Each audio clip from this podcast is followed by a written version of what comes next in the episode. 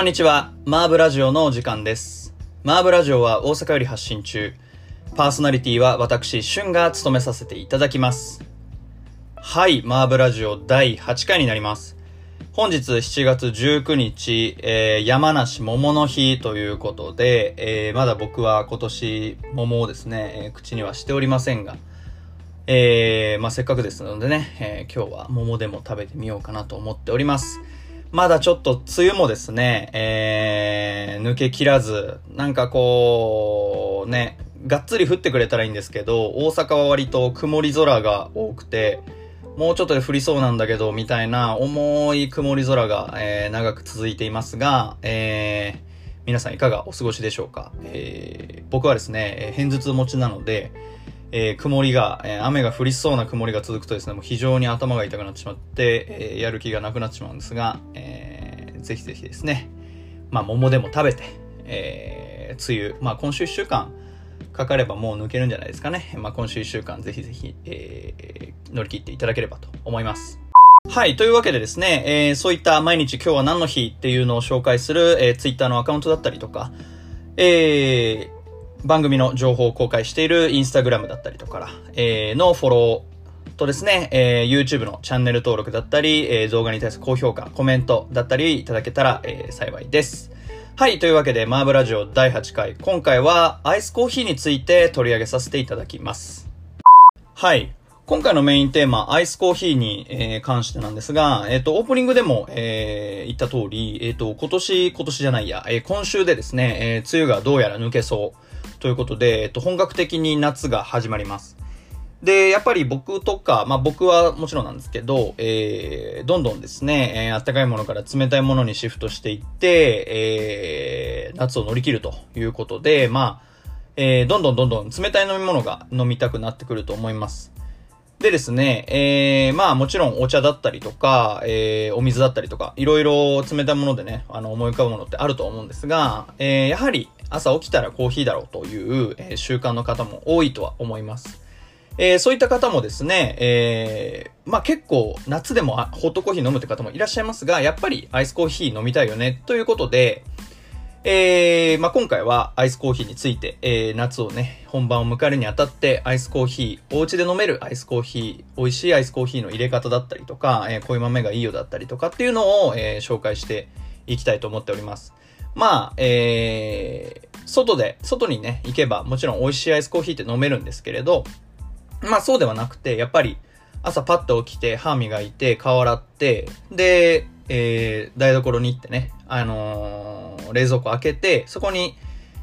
例えばアイスコーヒーが入ってたら、えーまあ楽ですし、えー、まあもちろん外で飲むのもいいんですけれど、やっぱりその手軽さみたいなのも、えー、大事かなというところで、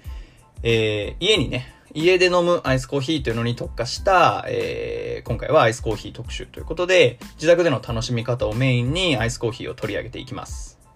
まあ、アイスコーヒーといってもですね、えー、いろんなアイスコーヒーが実はあります。で、えー、今回は、えどちらも、えー紹介するんですが、大きく分けてアイスコーヒー2種類あります。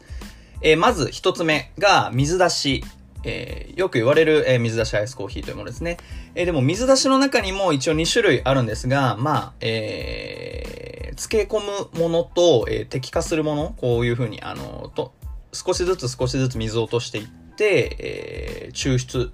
するような形で、えー出していく水出しっていうのもあるんですけど、まあ、なかなか自宅レベルだと、その、滴下していくものはなかなか結構手間がかかるというか、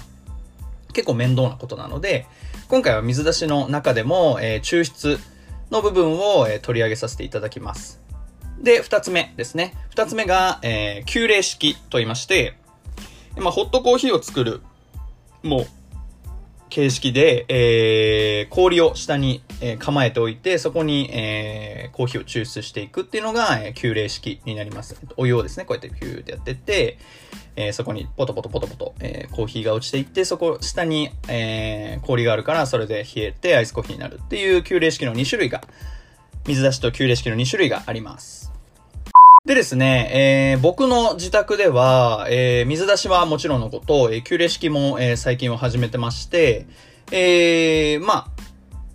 どちらもですね、えー、コーヒーに、であることに変わりはもちろんないのですが、えー、急冷式と水出しではだいぶ、えー、コーヒーの、えー、顔つきにというか味わいに差が生まれます。まあ、その、えー、味わいの差っていうのも、えー、この後にね、説明していきたいんですが、まあ、簡単に言うとですね、えー、急冷式は、えー、コーヒー豆本来の味わいと言いますか、えー、コーヒー豆、いいコーヒー豆は僕は急冷式で、入れた方がいいのかなと思っております。っていうのも、えー、旧冷式の方がやはり、えー、抽出してる、もう、コーヒー豆からですね、えー、抽出するので、えー、コーヒーの味、本来の味が、えー、ガツンと、そのまま冷えた形で来るっていうので、えー、とても、えー、いい豆に関しては、えっ、ー、と、急冷式で僕は飲むようにしていて、なので、えー、そういった、えー、コーヒー豆、本来の味わいを楽しみたい方は、急冷式だったりとか、え僕とかはですね、えー、冬用、冬用というか寒かった時に、えー、結構豆を買いだめしてまして、その豆がまだちょっと残ってて、まあ冬、春、まあわかんないですけど、まだ全然賞味期限も大丈夫だけど、豆っていうのが残っていて、もちろん水出しでたっぷり使って、えー、っていうのもいいんですが、えー、なかなかね、ちょっとそれも、えー、もったいないなっていう気もするので、えー、そういったいい豆は、えー、急冷式で飲むように最近はしています。でですね、え水出しコーヒーに関しては、えー、まあ、簡単に言うとですね、お水に、えー、コーヒー豆を入れたパックを、えー、漬け込む。それで漬け込んで、えー、そこから、えー、コーヒーが抽出、抽出というか、漬け込まれたそのコーヒー豆から味が出ていって、そのお水がコーヒーになるというのが、まあ、水出しの簡単な説明になるんですけれど、えー、水出しコーヒーの方は、えっ、ー、と、急冷式に比べて、より軽め。で、えー、カフェインも少なめと言われてます。で、まあ、カフェインも少なめで軽めということなので、えー、どちらかというと結構ごくごく飲めちゃう。お水のように飲めちゃうのが、えー、水出しコーヒーの特徴だなと思っております。なので、えー、結構僕とかは、えー、平日ずっと家にいて、えー結構ね、あのー、まあ、乾燥はしてないけど、僕結構水分を取る人なので、えー、っと、急冷式のコーヒーをね、何杯も飲んでると、あの、お腹痛くなっちゃったりだとか、カフェインの取りすぎでね、あの、あんまり良くないみたいなところもあるので、えー、ごくごく飲みたいような暑い日にはですね、えー、水出しコーヒーで、えー、まあ、言ったら、ちょっとこう、お水のように、まあ、コーヒーだけどお水のように、ごくごく飲めるっていうのが、水出しコーヒーの特徴かなと思います。まあ、それぐらい飲みやすくて軽いっていうのが、えっと、水出しコーヒーの特徴です。まあ、アイスコーヒーの説明は、えー、以上にしておきまして、えー、実際に、えー、家で入れるには、えー、どうやって入れていくのがいいのかっていうところで、水出しと急冷式について説明、ここからさせていただきたいと思ってます。はい。で、まず、水出しですね。僕、水出しは、えー、毎晩、えー、夜に、えー、お水を、えー、入れて、お水をボトルにですね、入れて、えー、そのボトルに、えー、パックを入れて、冷蔵庫に入れて寝るっていうのが、えっ、ー、と、日課になってますが、えー、水出しに関しては最低、まあ、8時間は必要かなと思います。なので、寝る前に入れておけば、朝、起きた瞬間に起き抜けに飲めるっていうのが水出しコーヒーのいいところではありますね。あのー、急冷式っていうのはやっぱり、えっ、ー、と、ホットコーヒーの作る過程と一緒なので、コーヒー豆をひいて、コーヒー、えー、お湯を沸かして、っていう、えー、いろいろ手間が、コーヒーを飲むまでの手間がね、結構あるんですけど、水出しに関しては寝る、寝てる間に、えー、コーヒーが勝手に作られていくので、そういった意味では、えー、とても、えー、手間がかからず簡単に作れるのが水出しコーヒーのいい、僕が好きな特徴だなと思ってます。でですね、えー、水出しコーヒー最低8時間って言ったんですけど、まあ、最低8時間で、まあ、最長12時間だったりとか、えー、まあ、これもあれなんですけど、人によって好みはあるんですけれど、えー、結構長い15時間とか1日とかつけても別にいいって言われてるのが水出しコーヒーの、えー、作り方の特徴で、えー、まあもうお分かりだとは思うんですけれど、えー、そのコーヒー豆をつければつけるほど、えー、味はどんどん濃くなっていきます。なので8時間だけしか漬け込まない、えー、水出しコーヒーであれば、えー、まあ、その分軽めのコーヒーになりますし、え12時間ぐらい漬け込むと、それなりに濃いコーヒーの味がより深く出るっていうのが水出しコーヒーの特徴で、えー、まあ、僕はですね、えっと、いろいろ楽しみたい派と言いますか、えー、頭から重いのは嫌。だけど、えー、最後はちょっと、うん、もうちょっとこう、コーヒーの味がしてほしいみたいな、まあ、ちょっとわがままなタイプなので、えー、本来であれば、えー、コーヒー豆、えー、水出しコーヒーができたら、えっ、ー、と、コーヒー豆って、コーヒー豆のパックは抜くんですけど、僕はあの、入れたまんまにして、まあ、それ簡単ってのもあるんですけど、入れたまんまにして、えー、最初は8時間の状態で、例えば寝る前にね、作って、そしたら起きたら8時間経ってるから、8時間の状態で飲める。で、最初は朝起き抜けたし軽め。だけれど、まあ、昼前に飲むぐらいのコーヒーは結構重くなってる。まあ、12時間だったりとかね、えー、11時間とか経ってるので、それ分水出しコーヒーがどんどんどんどん重くなっててくれるので、えっ、ー、と、それは結構、まあ人によって違うんですけど、僕個人は、えっ、ー、と、コーヒーパックを入れっぱで、えー、味の違いをね、徐々に重くなっていくのを楽しむっていうのも、えー、一つの楽しみ方としてあります。次は、えー、急冷式の入れ方になります。まあ、急冷式は、もう基本的には、えー、皆さんがコーヒーを、えー、お家で入れられてる通りに、えー、入れるのが、えー、まあ、急冷式のやり方ですが、まあ、一点違うのは、アイスコーヒーをもちろん作るので、まあ、交流が必要っていうことですね。で、これ結構人によってまたこれも好みが、えー、あるんですが、えー、ドリップ、ドリッパーの下にカップをセットして、そのカップに、えー、氷を入れて、まあ、そのままご、あの、抽出終わったら飲むっていう、えー、もちろんやり方もあるんですが、えー、僕が家でやってるのはですね、えー、ジャグを下に、え、まあ、ポットと言いますか、えー、抽出器の下に、えー、ポットみたいなのを置いて、そのポットに、まあ、2杯分とか3杯分ぐらい抽出して、それを、えー、氷たっぷり入れたカップに入れるっていうのが、えっ、と、個人的にはやってる方法で、まあ、それも別に好みなんで、なんとは、なんともね、どっちが悪いとかいいとかはないんですけど、えー、まあその方が、なんだろうな、結構調節ができると言いますか、えー、まあコーヒー、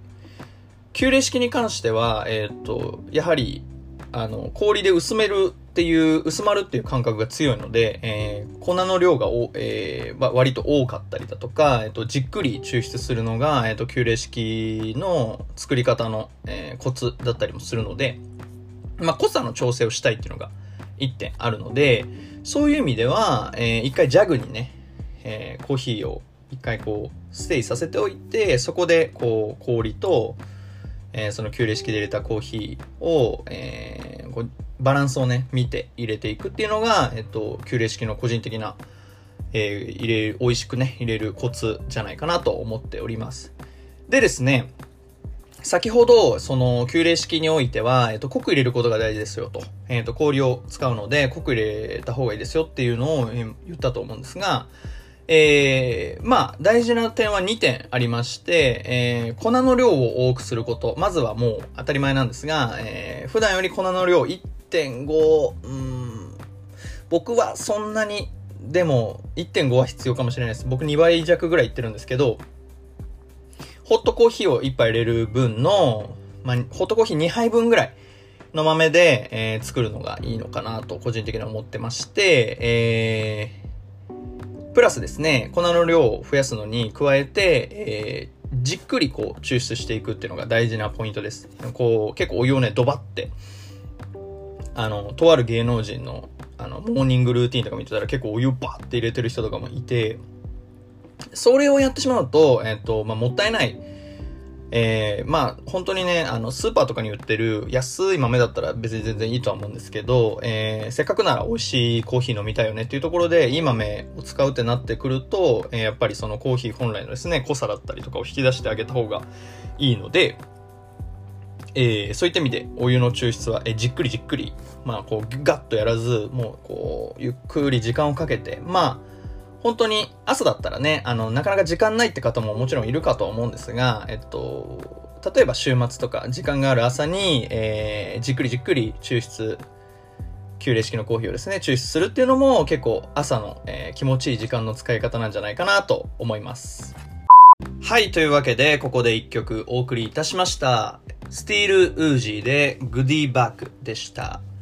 はい。スティール・ウージーはですね、えー、アメリカの、えー、いわゆる卓録アーティストと呼ばれる、えー、アーティストで、えー、自宅、全部自宅でですね、自宅の、えー、部屋とかガレージで、えー、セットを組んでですね、えー、卓録、家、家で録画するって書いて、卓録ですが、えー、卓録しているアーティストになってまして、アメリカのアーティストかな？アメリカのアーティストで、えー、結構ですね、インスタグラムに、えー、愛犬の写真を載せてるんですけど、えー、チワワね、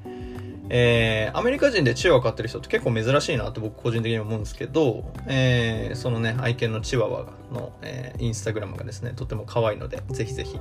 チェックしてみてはいかがでしょうか。えー、改めてご紹介します。スティルージーでグディバックでした。はい。というわけで、マーブラジオ第8回の今回は、えー、アイスコーヒーについてご紹介しております。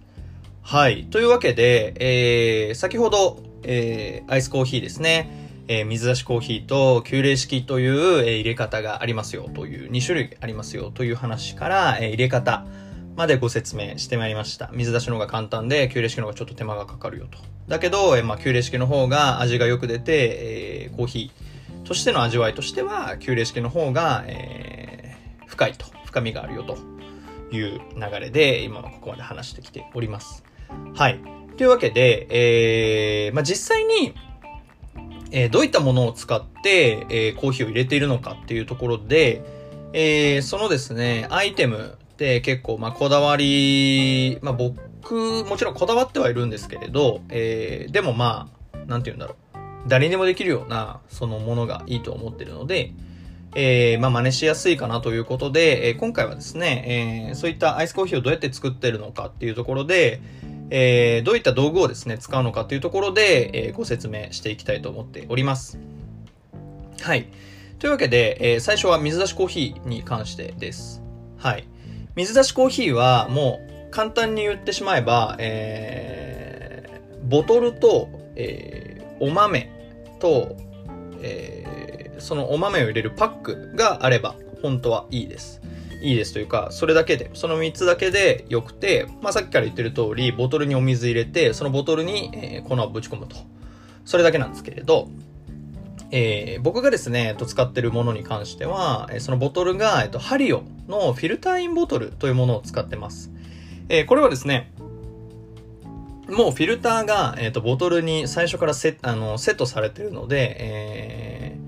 まあ大体その好きな豆を使ってる方に関してはそのフィルターに、えー、コーヒー豆を、えー、ひいたコーヒー豆ですね、を入れて、えー、水、えー、ボトル自体に水を入れて、蓋をして、えー、冷蔵庫に突っ込むという流れなんですけれども、えー、僕はですね、えっ、ー、と、そのフィルターインボトル、もちろんフィルターを入れて使ってはいるんですが、えー、カルディの水出しパックっていうもう水出しコーヒーを作るためだけの商品がありまして、それをそのフィルターの中に入れて、えー、冷蔵庫に入れるんですが、ハリオのフィルターインボトルはですね、えー、そのおすすめなポイントが何個、何点かありまして、えー、1点は、あの、横にできるんですよね。結構、シリコン素材、上の蓋はシリコン素材でできてるので、結構ちょっと心もとない感じもするんですけど、えー、密閉性がとっても高くてですね、えー、形がワインボトル型なので、まあ、結構普通の、えー、単身者用のちっちゃい冷蔵庫であれば、こう横に入れると結構良くて、まあ僕とか本当に今言った通り、単身者用のあの2段にしかなってない、えー、冷蔵庫を使ってるので、えー、そういった場合はですね、あの、なかなかこう、ドアの部分に入れるその容量が結構少なくてですね、えー、まあ牛乳入れて、ジュース入れて、お水入れたら、あと1個しか開かないんですよね。で、そこの1個がなかなか絶妙な隙間で、その、水出しコーヒーを入れる、のボトルを入れるだけの隙間がなかなかそこに生まれづらいとなった時に、こう横に倒せたら結構いいんですよね。横に倒してこう、さっと入れられたら、えー、結構良くて、それはあの、小スペースにもなるので、とても重宝しています。えー、まあ、100円ショップのボトルだとかだとね、なかなかその密閉性が低くて、それを横にしてしまうと漏れてしまうというのがあるんですけど、えー、ハリオのフィルタインボトルはですね、まあ、1000円前後。言っても3000円とかなのかな。えー、安く、安いものな、あの、たくさんありますので、えー、そういったものですね、ちょっと、えー、あの、100円ショップとかのものに比べたら高いんですが、そういったものがおすすめかなと思っております。でですね、先ほどちらっと言ったカルディの水出しパックなんですが、もうこれはもう、この後ですね、どういった豆を使うのがいいのかっていうのももちろん言うんですけれど、えー、結構いい豆から何から何まで結構水出しコーヒーに関しては研究を重ねてきたんですけれども、まあ、経済的な、えー、話だったりとかも鑑みて、やっぱりカルディ最強っていう、えー、結論に個人的にはなっていまして、えー、カルディの水出しパックですね、えっと、1パックに4回分の、えー、パックが入ってるんですけど、それで200円とか、300円とかかな？で買えるんですね。っていうことは、まあ、1回50円とか、言っても100円いかないぐらいの、えー、で、800ミリとか、1リットル弱作れるって考えると、なかなか経済的ですよね。で、もうパック詰めされてるので、それも突っ込むだけっていうので、その楽さもあるっていうので、カルディの水出しパックを、えっ、ー、と、うちでは、だ、えー、だいぶ重宝しています。でですね、えー、もちろん好きなお豆使って、えー、この、ここの豆で水出しコ水出しコーヒー作りたいんだよっていう方ももちろんいらっしゃると思います。えー、そういった方にはですね、えー、ボトルと、えー、水出しパックではなくて、お茶のパックですね。お茶の、えー、これも100円ショップに売ってるんですけど、お茶のパックを、えー、買っていただいて、そのお茶パックに、えー、挽いた豆を入れていく。50g ですかね。50, うん、50g で大抵 600ml とかって言うんですけど、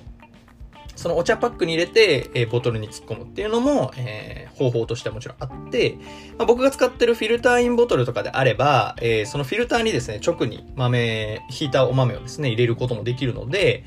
まあそういった手間を省く、省きたいっていう方にとっては、えー、ハリ、ハリオのね、フィルターインボトルっていうのはとても、えー、いいと思います。まあなので、まあ100円ショップ、もしハリオのフィルターインボトル買わないのであれば、100円ショップの1リットルぐらいの水を入れとくボトルを1本買って、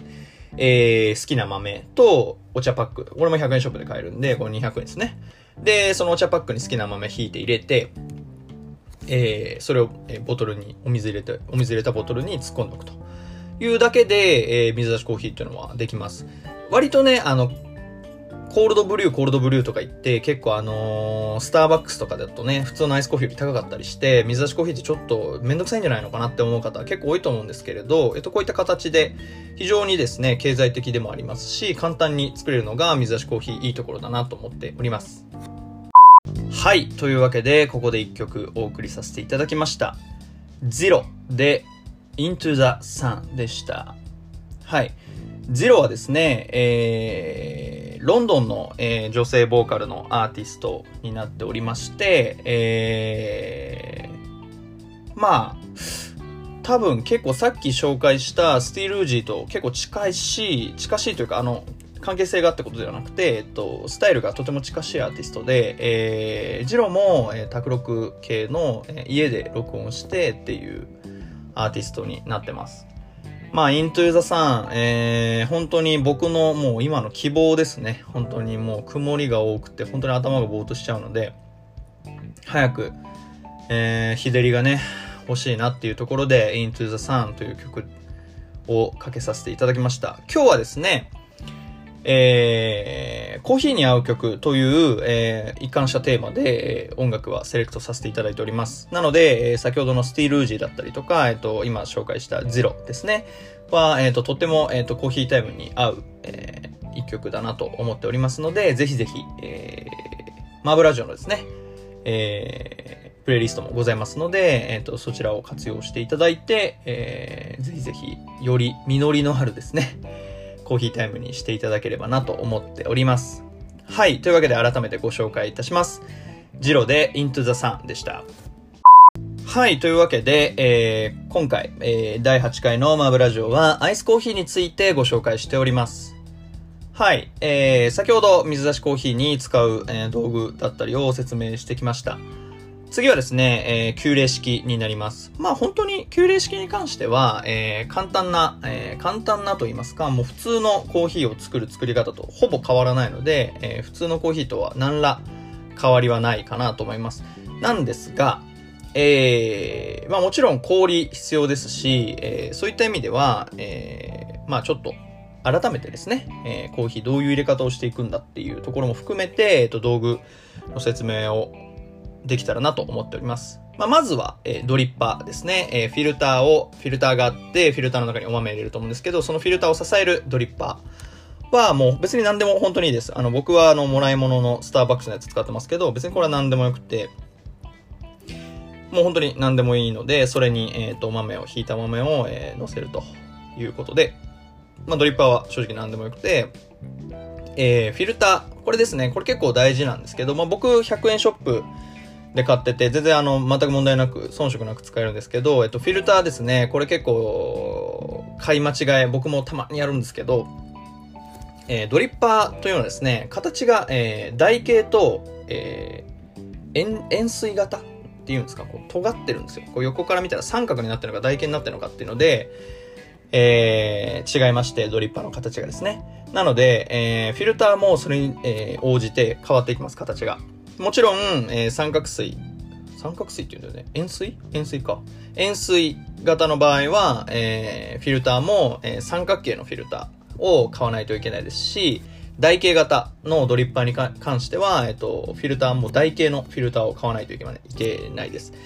っていうのも、えー、フィルターとドリッパーっていうのは結構こう密接に、密にしてないと、まあちょっと入りの密ですけど、密にしてないと、えー、コーヒーがですね、美味しく出ないっていうのがありますので、えー、フィルターはですね、ぜひぜひ、あ、ぜひぜひというか、ドリッパーと密着していることがとても重要なので、えっと、形を間違えずに買っていただきたいなと思います。結構ね、100円ショップで買って100円だからって思うんですけど、なかなか結構、うわ、ミスったと思うので、えー、ドリッパーの形をですね、しっかり確認した上でフィルターは、えー、買うととても便利です。はい。氷ですね。次。氷。ドリッパー、フィルターときて氷。これ一番大事です。氷がなかったらアイスにならないので、えー、氷一番大事なんですが、えっと、僕はですね、えー、最初、あのー、冷蔵庫に備え付けの氷で、えっ、ー、と、アイスコーヒー作ってたんですけど、えー、100円ショップにですね、あのー、完全な丸の氷を作れる氷メーカーみたいなのがあって、まあ、それ別に本当に簡単に水入れて、えー、まあ、あの、一晩寝かしとくだけで、あの、冷凍庫でね、寝かしとくだけでできるやつなんですけど、それを、えー、グラスにね、入れるのがとっても僕個人的には好きで、えー、中、あのー、アイスコーヒー作る上では、えっ、ー、と、氷っていうのは中あの、グラスにぎっしり入れた方がいいです。その分冷えるので、えー、ぎっしり入れた方がいいので、まあ、大きい氷だったり小さい氷っていうのをいっぱい、えー、持っておくと、とてもあの、いろんなカップに対応できるので、えー、僕は結構100円ショップでいろんな形になる、えー、型みたいなのを買っておいて、そこに水を入れて、えー、氷作ってます。ので、えー、なんか、まあ、丸い氷は、えっと、お酒飲む方であれば、ハイボール入れるときとかもとっても美味しくハイボールができますし、えっと、溶けづらいので、えー、とってもですね、あの、おすすめです。100円ショップに、あの、普通に売ってますので、こちらもぜひぜひ100円ショップですね。今回ちょっと100円ショップ推しになっちゃってますが、えっと、100円ショップだいぶ便利なもの多いので、えー、ぜひぜひですね、100円ショップで氷のメーカーも、型、メーカーというか型ですね、も買ってみてはいいんじゃないでしょうか。はい。あとはですね、えー、ジャグだったり、マドラーっていうのもあるととってもいいです。ジャグっていうのは、えー、さっき言ったドリッパー、フィルターがあって、えー、そのフィル、えー、ドリッパーの下に何を、何で、えー、何に、こう、コーヒーを出していくかっていう問題なんですけど、えー、まあもちろんですね、一杯飲んで終わりっていう方であれば、全然それで僕はいいと思う。あの、下にね、えっ、と、グラスをそのまま、えっ、と、えっ、と、氷をいっぱいにしたグラスをそのままドンって入れるのもいいと思うんですけど、えー、ジャグっていうのを一つかませると、好きな量をね、さっきも言ったんですけど、好きな量を好きな濃さで、えー、作ることができるので、その一回ジャグをかますことによって、とってもあの、その後がですね、楽というか、その後自分の好きなように、えー、できるので、結構ジャグは、えー、僕もね、あの、最近買ったんですよ。えー、もともとは、えっ、と、グラスに直入れしてたんですけど、あの、そういう風にもできるなってちょっと思ったんで、えっと、ジャグはですね、たまたまあの見つけた、えー、ブルーボトル、ブルーボトルをたまたま行った時にブルーボトルで見つけたので、えー、ブルーボトルで、えー、ジャグは買いました。でですね、マドラに関しては、えっと、ジャグ、まあ、僕が使ってるジャグの独特な話なのかもしれないんですけど、えっと、ジャグ縦に長いんですよね。で、コーヒー豆、えー、コーヒーって、あの、抽出してる時に、まあ、最初出してくるのがどんどん濃いものになってくるので、結構上と下で濃さが変わってきます。僕結構これが嫌で、そうなってくると、ジャグから入れた時に最初薄いコーヒーが入ってくるんですよね。それすごい嫌なので、僕はこう全体的に濃さを均等にしたいなっていう思いがあって、えっ、ー、と、マドラーですね。マドラーで一回こうさっと、えー、ジャグの中をかき混ぜると、えっ、ー、と、濃さが均一になるので、マドラーも僕は使ってます。もう全然別にね、マドラーとかじゃなくてもいいんですよ。お箸とかでも全然いいと思うので、まあ、そのかき混ぜるっていう一つの工程をすることで、えっ、と、濃さが均一になるよっていうのは、えー、一つ、えー、豆知識みたいな形になるのかなと思います。はい、ここまで道具ですね、アイスコーヒーを作る上でどういった道具が必要になるのかというのを説明してまいりました。で、結構、なんかこう、いざ出してみると、アイテム多いじゃんみたいなところが結構あるかな、思われる方もいらっしゃるかなとは思うんですが、えー、例えば、ハリオのフィルターインボトルであれば、えー、ちょっと極端な使い方なんですけれど、えー、フィルターを外しても使うことができるということで、まあもちろんお水をね、そのまま、キンキンに冷えたお水、なかなかあの1リットルとか2リットルのお水って、あの冷蔵庫にいっぱいは入らないので、えー、そういったお水を入れることももちろんできますし、えー、僕がよくやるのはですね、えー、ワインですね。えー、ワインなかなか一人で、えー、一、一晩で一本開けるときっていうのはだいぶ酔っ払っちゃうとは思うんですけど、えー、ワインちびちび飲みたいっていう方もね、もちろんいると思います。まあ、あの、コルクをね、刺しておいて、あの、保存っていうのももちろんできるんですけど、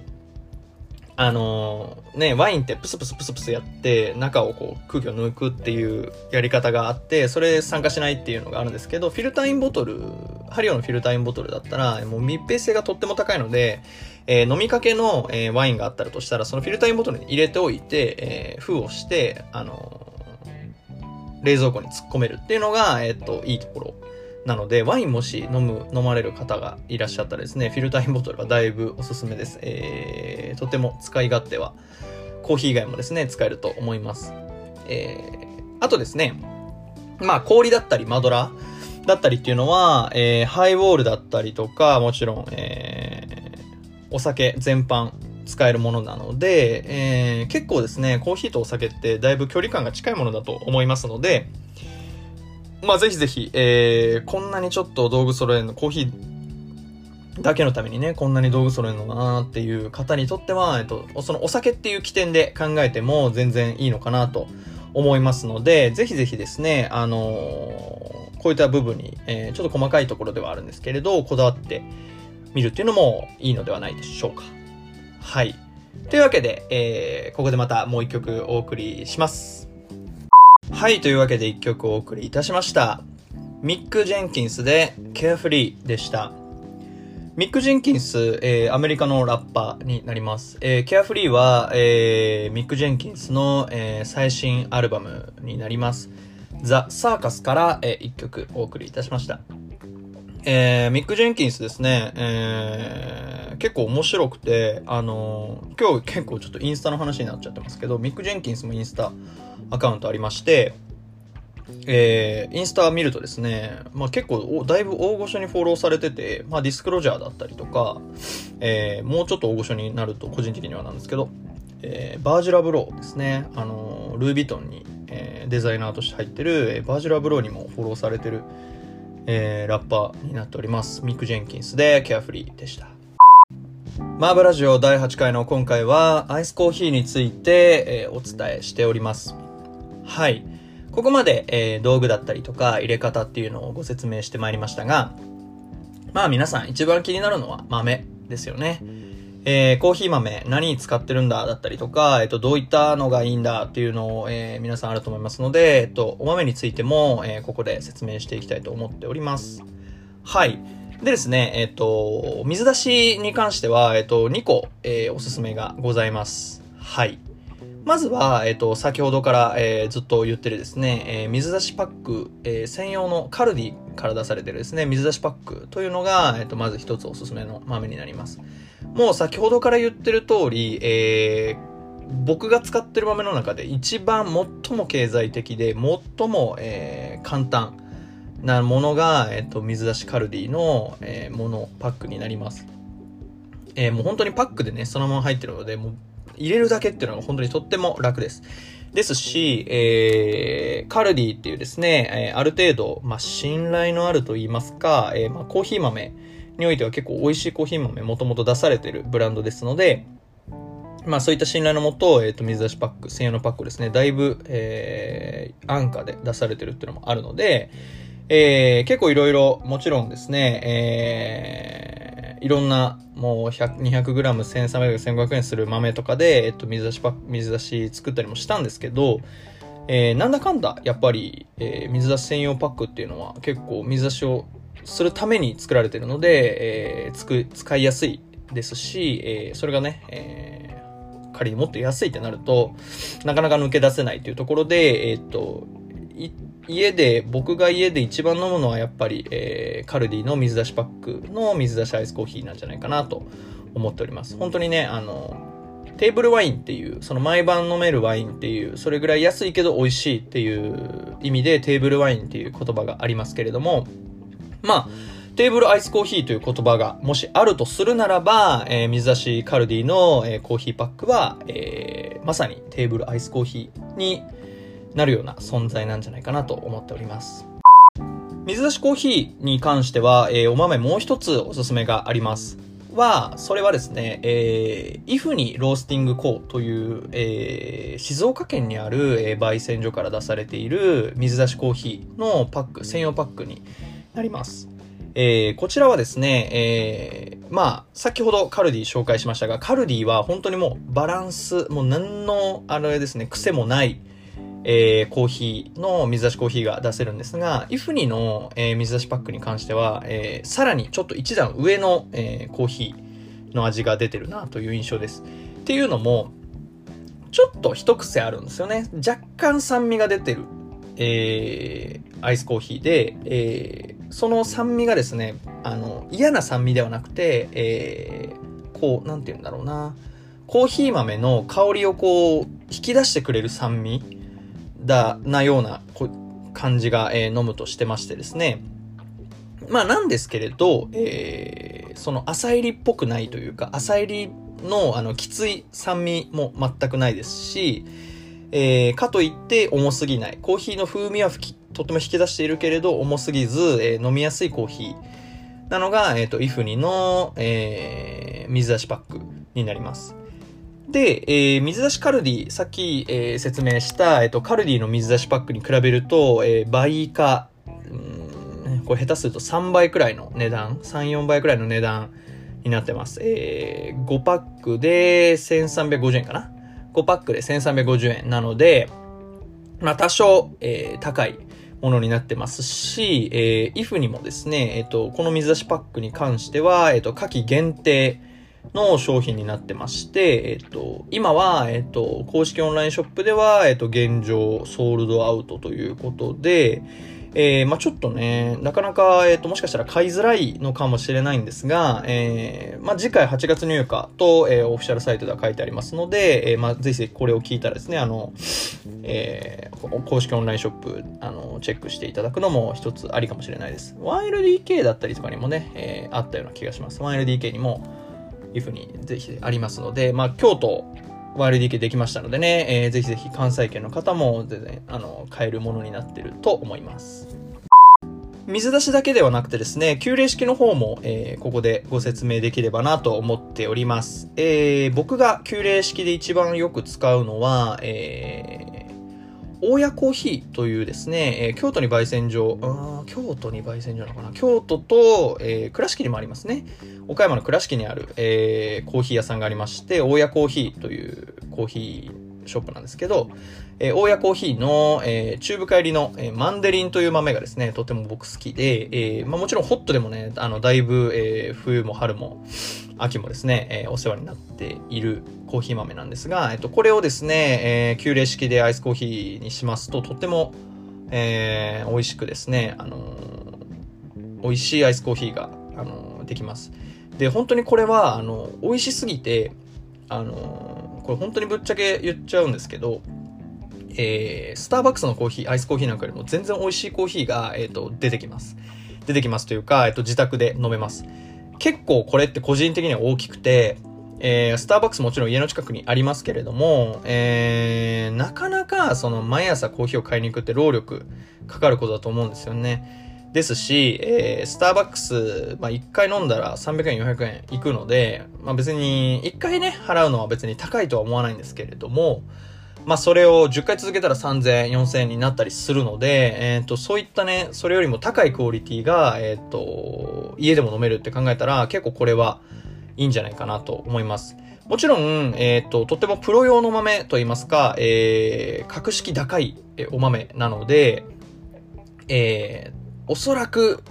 僕みたいな素人が入れるよりプロが入れたらもっと美味しいコーヒーになると思うんですけれど、結構アイスコーヒーの面白い部分の一つは、えっと、結構素人が入れてもプロが入れてもそこまで味に大きく差は出ない。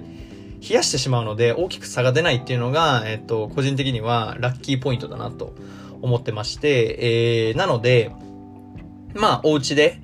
えー、プロ用の豆を使うっていう時には、えっと、僕は水出しパックにするのはあんまりおすすめしません。急冷式にして、えー、味をえー、味わうっていうですね。まあもちろん、えー、なかなか入れるのは難しかったりはするんですが、えっ、と、それでもですね、あの、自分の満足する味にはなったりするので、えー、そういった意味で、えー、大谷コーヒーのマンデリンのチューブ帰りの豆ですね。チューブ帰りの豆はとても、えー、おすすめになります。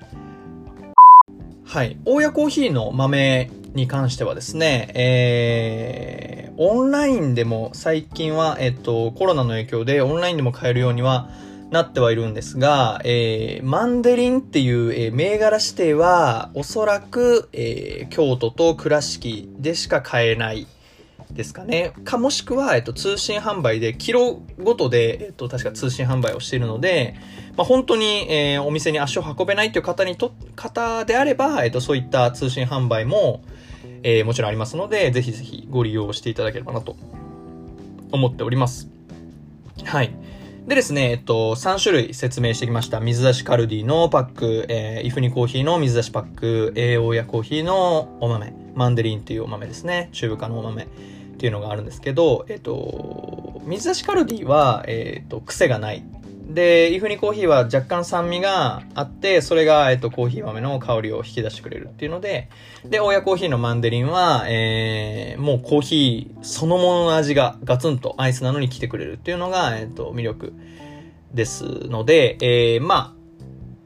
徐々にこう、クロート向けのコーヒーになっていくっていうイメージで、えー、ご紹介しました。水出しカルディは、まあ、より水らしいというか、えー、軽め、軽く飲んでいけるっていうのところから、えっと、イフニの水出しパックでちょっとコーヒーらしさが出てくる。まあもちろん水出しカルであるんですけどね。イフニコーヒーでコーヒーらしさがだいぶガツンと出てきて、まあちょうど、えー、旧礼式の大家と、えー、水出しカルディのちょうど中間にいるような立ち位置のものがイフニコーヒーだなという印象で、今回は、えっ、と、3種類のお豆を紹介させていただきました。はい、本日最後の一曲お届けしてまいりました。ジョエ・バダースでシャインでした。ジョエ・バダースはですね、えっと、こちらも、えー、ヒップホップのアーティストになりますが、えー、まあもちろん、えー、コーヒータイムに合うという、えー、一曲、もちろんセレクトさせていただいたんですが、えー、最近出た、えー、EP に入ってる一曲でして、えー、この曲、なんか聞き覚えあるなという方いらっしゃると思い、えー、いらっしゃると思います。えー、これですね、えっと、サンプル元が、えっと、ロイ・エアーズという方の、えー、Everybody Loves the Sunshine っていう、えー、曲がありまして、えっと、それの、えっと、サンプルになります。で、もう、Everybody Loves the Sunshine って、もうめちゃめちゃいろんな人に、えー、サンプリングされてるんですよね。えー、例えばだと、えー、メアリー・ジェイ・ブライジ。メアリー・ジェイ・ブライジの My Life とかも、えー、My Life, My Life, My Life, My Life のところで多分マイライフになったと思うんですけど、メアリー・ジェイ・ブライジの曲だったりとかも、えー、ロイヤーズの、えー、Everybody Love the Sunshine がサンプル元になったりします。メアリー・ジェイ・ブライジは、えー、シュプリームのね、T シャツになったりもしてましたね。だったりが、えっと、もう、しこたま使ってるサンプル元なんですけれど、今回そこをあえて、えー、このジョエ・バダスが使ってきたっていうところも、え、まあもちろん面白いポイントの一つではあるんですけれど、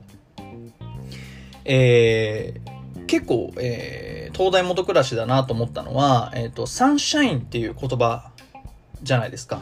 Everybody loves the sunshine なので、サンシャインっていう単語なんですけど、普通、こう、サンプルとして使うとしたら、サンシャインって使うのが、割と、えー、正しい流れというか、なんて言うんだろうな。普通の考え方だと思うんですけど、そこの3をぬ、えー、切って、社員だけで使うっていうのが、えっ、ー、と、すごい面白いなというか、えっ、ー、と、あ、そういう使い方もあるよね、みたいなところで、えー、とってもね、あの、元々の曲を活かしつつ、えっと、だいぶこう、リラックスしたムードの、えっと、ヒップホップな一曲が仕上がったんじゃないかなと、えー、思っております。そこにね、えっと、細かいところに奇抜さが、えっと、潜んでて、とても面白い一曲だなと思います。改めてご紹介します。 Joey Bada$$ で Shine でした。ここからはシティボーイの誘惑です。えー、シティボーイの誘惑、えー、今週は、えっ、ー、と、ちょっと今の時流に乗っかったものになっております。果たして何なのでしょうか。シティボーイの誘惑始まります。はい。今回のシティボーイの誘惑はですね、えー、こちらに置いてあります。イソップリンスフリーハンドソープになります。はい。なんで今更イソップリンスフリーハンドソープなんだみたいなところももちろんあるとは思うんですけれども、えー、まあ、コロナウイルス、えー、流行っもう結構ちょっと収束しかけてきたかなという段階でまた、えー、東京だったり大阪だったりっていうのがじわじわと、えー、また膨れ上が、えー、感染者の方がですね、膨れ上がってきてるっていうので、結構、まあ僕も含めですね、えー、コロナウイルスどうなってくんだみたいなところもあると思うんですけれど、えー、もちろんそのコロナウイルス、えー、流行ったことで、えっ、ー、と、ね、もちろん悪いことの方が多い、嫌なことの方がね、多いんですけれども、えー、ととっても、えー、とその衛生に関して気にする場面が、えー、増えたと思います。で、えー、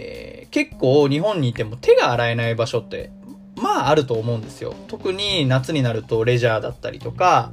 えー、まあ今は海外行けないですけどね、えー、外に出る機会ってね、あの、増えると思います。GoTo キャンペーンっていうのもね、始まったりして、旅行先だったりとかで、えー、手を洗えないっていうタイミングね、とっても多いと思います。なんですけれど、えっ、ー、と、このイソップの、えっ、ー、と、リンスフリーハンドソープは、あの本当にね、あの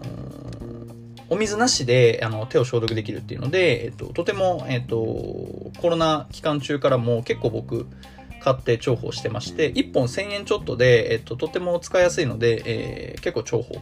してます。もう1本ストックがあるんですけれど、あのー、これを、あの、本当に手にね、ちょっと垂らしていただいて、このテクスチャーは結構、なんて言うんだろう、ジェルっぽい感じで、えー、結構ね、なんて言うんだろう、ちょっとベタっとしてる感じなんですけど、これね、伸ばすと、めちゃくちゃこう、アルコールっぽい感じにな香りが一瞬して、お、結構アルコール臭なのかなって思いきや、えー、手に馴染んだ頃には、イソップのあの匂い。イソップ、イソップといえばの、あの、イソップのお店の匂いになるっていうね。はい。っていうのが、えっ、ー、と、イソップリンスフリーハンドソープの一番の魅力です。まあ、もちろん、えー、あのね、アルコールプシュプシュやるっていうのもいいんですけど、僕、えっと、こう、あのね、ウイルスが流行ってきた時に、あの、アルコールブシュブシュやってたら、手がもうすごい荒れちゃって、結構、ああ、こう手痛いなってなっちゃったので、まあ結構その、手もね、一応肌なので、そういった意味で、えー、その、手に対するダメージっていうのを考えても、えっと、毎度毎度こう、アルコールのやりすぎっていうのも良くないので、えー、まあ、一回アルコールして、アルコールでね、しっかり消毒して、上で、えっと、リースフリーハンドソープっていうのを一回こう、馴染ますと、えっと、とてもね、これ多分保湿効果もあると思うんですよね。えっと、グリセリンとかも入ってるので、保湿効果もありますので、あの、手荒れとかがね、気になる方にもとってもおすすめな一品になっております。まあ、コロナも、えっ、と、第2波が来て、えっ、と、夏でレジャーも、えー、楽しみたいという方にとっては、もうね、反対のことで結構嫌なことだとは思うんですけれども、まあそういった中でもですね、えー、少し、えー、普通の消毒液よりもちょっとね、えー、大きいお金を出して、えー、こういったもので気分を上げていくっていうのも、えっと、いい、えー、習慣になるんじゃないかなと思っております。というわけで、今週のシティボーイの誘惑は、イソップリンスフリーハンドウォッシュ、ジェルハンドウォッシュですね、を紹介してまいりました。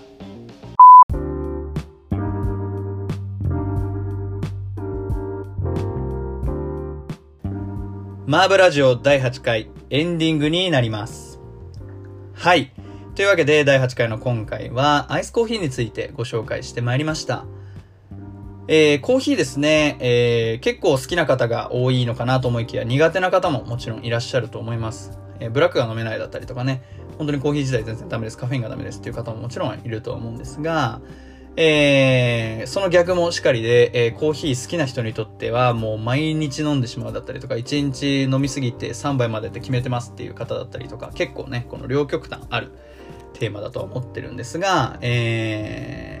ぜひですね、あの、アイスコーヒーってなかなかテーマとして取り上げないと思っていたので、まあ夏も来ることですし、ぜひぜひ、えー、普段ホットコーヒー飲んでる方は、ちょっと氷足してね、アイスコーヒーにしてみるでもよし、えー、ハリオのフィルタインボトル買って、えー、水出しコーヒー作るでもよし、まあ、ぜひぜひですね、えー、日頃の生活にプラスアルファで、えー、今回ご紹介したアイスコーヒー、水出しコーヒーだったり、急冷式コーヒーだったりを、えっ、ー、と、お試ししていただければ、えー、いいかなと思っております。はい。というわけで、えー、マーブラジオ第8回はアイスコーヒーについて取り上げてまいりました。インスタグラム、ツイッターのフォローだったりとか、えー、YouTube のチャンネル登録、えー、高評価、コメントだったりですね、えー、ぜひぜひいただければなと思っております。Thank you for listening to Mav Radio. Stay tuned and peace you all. お相手はしゅんでした。また来週。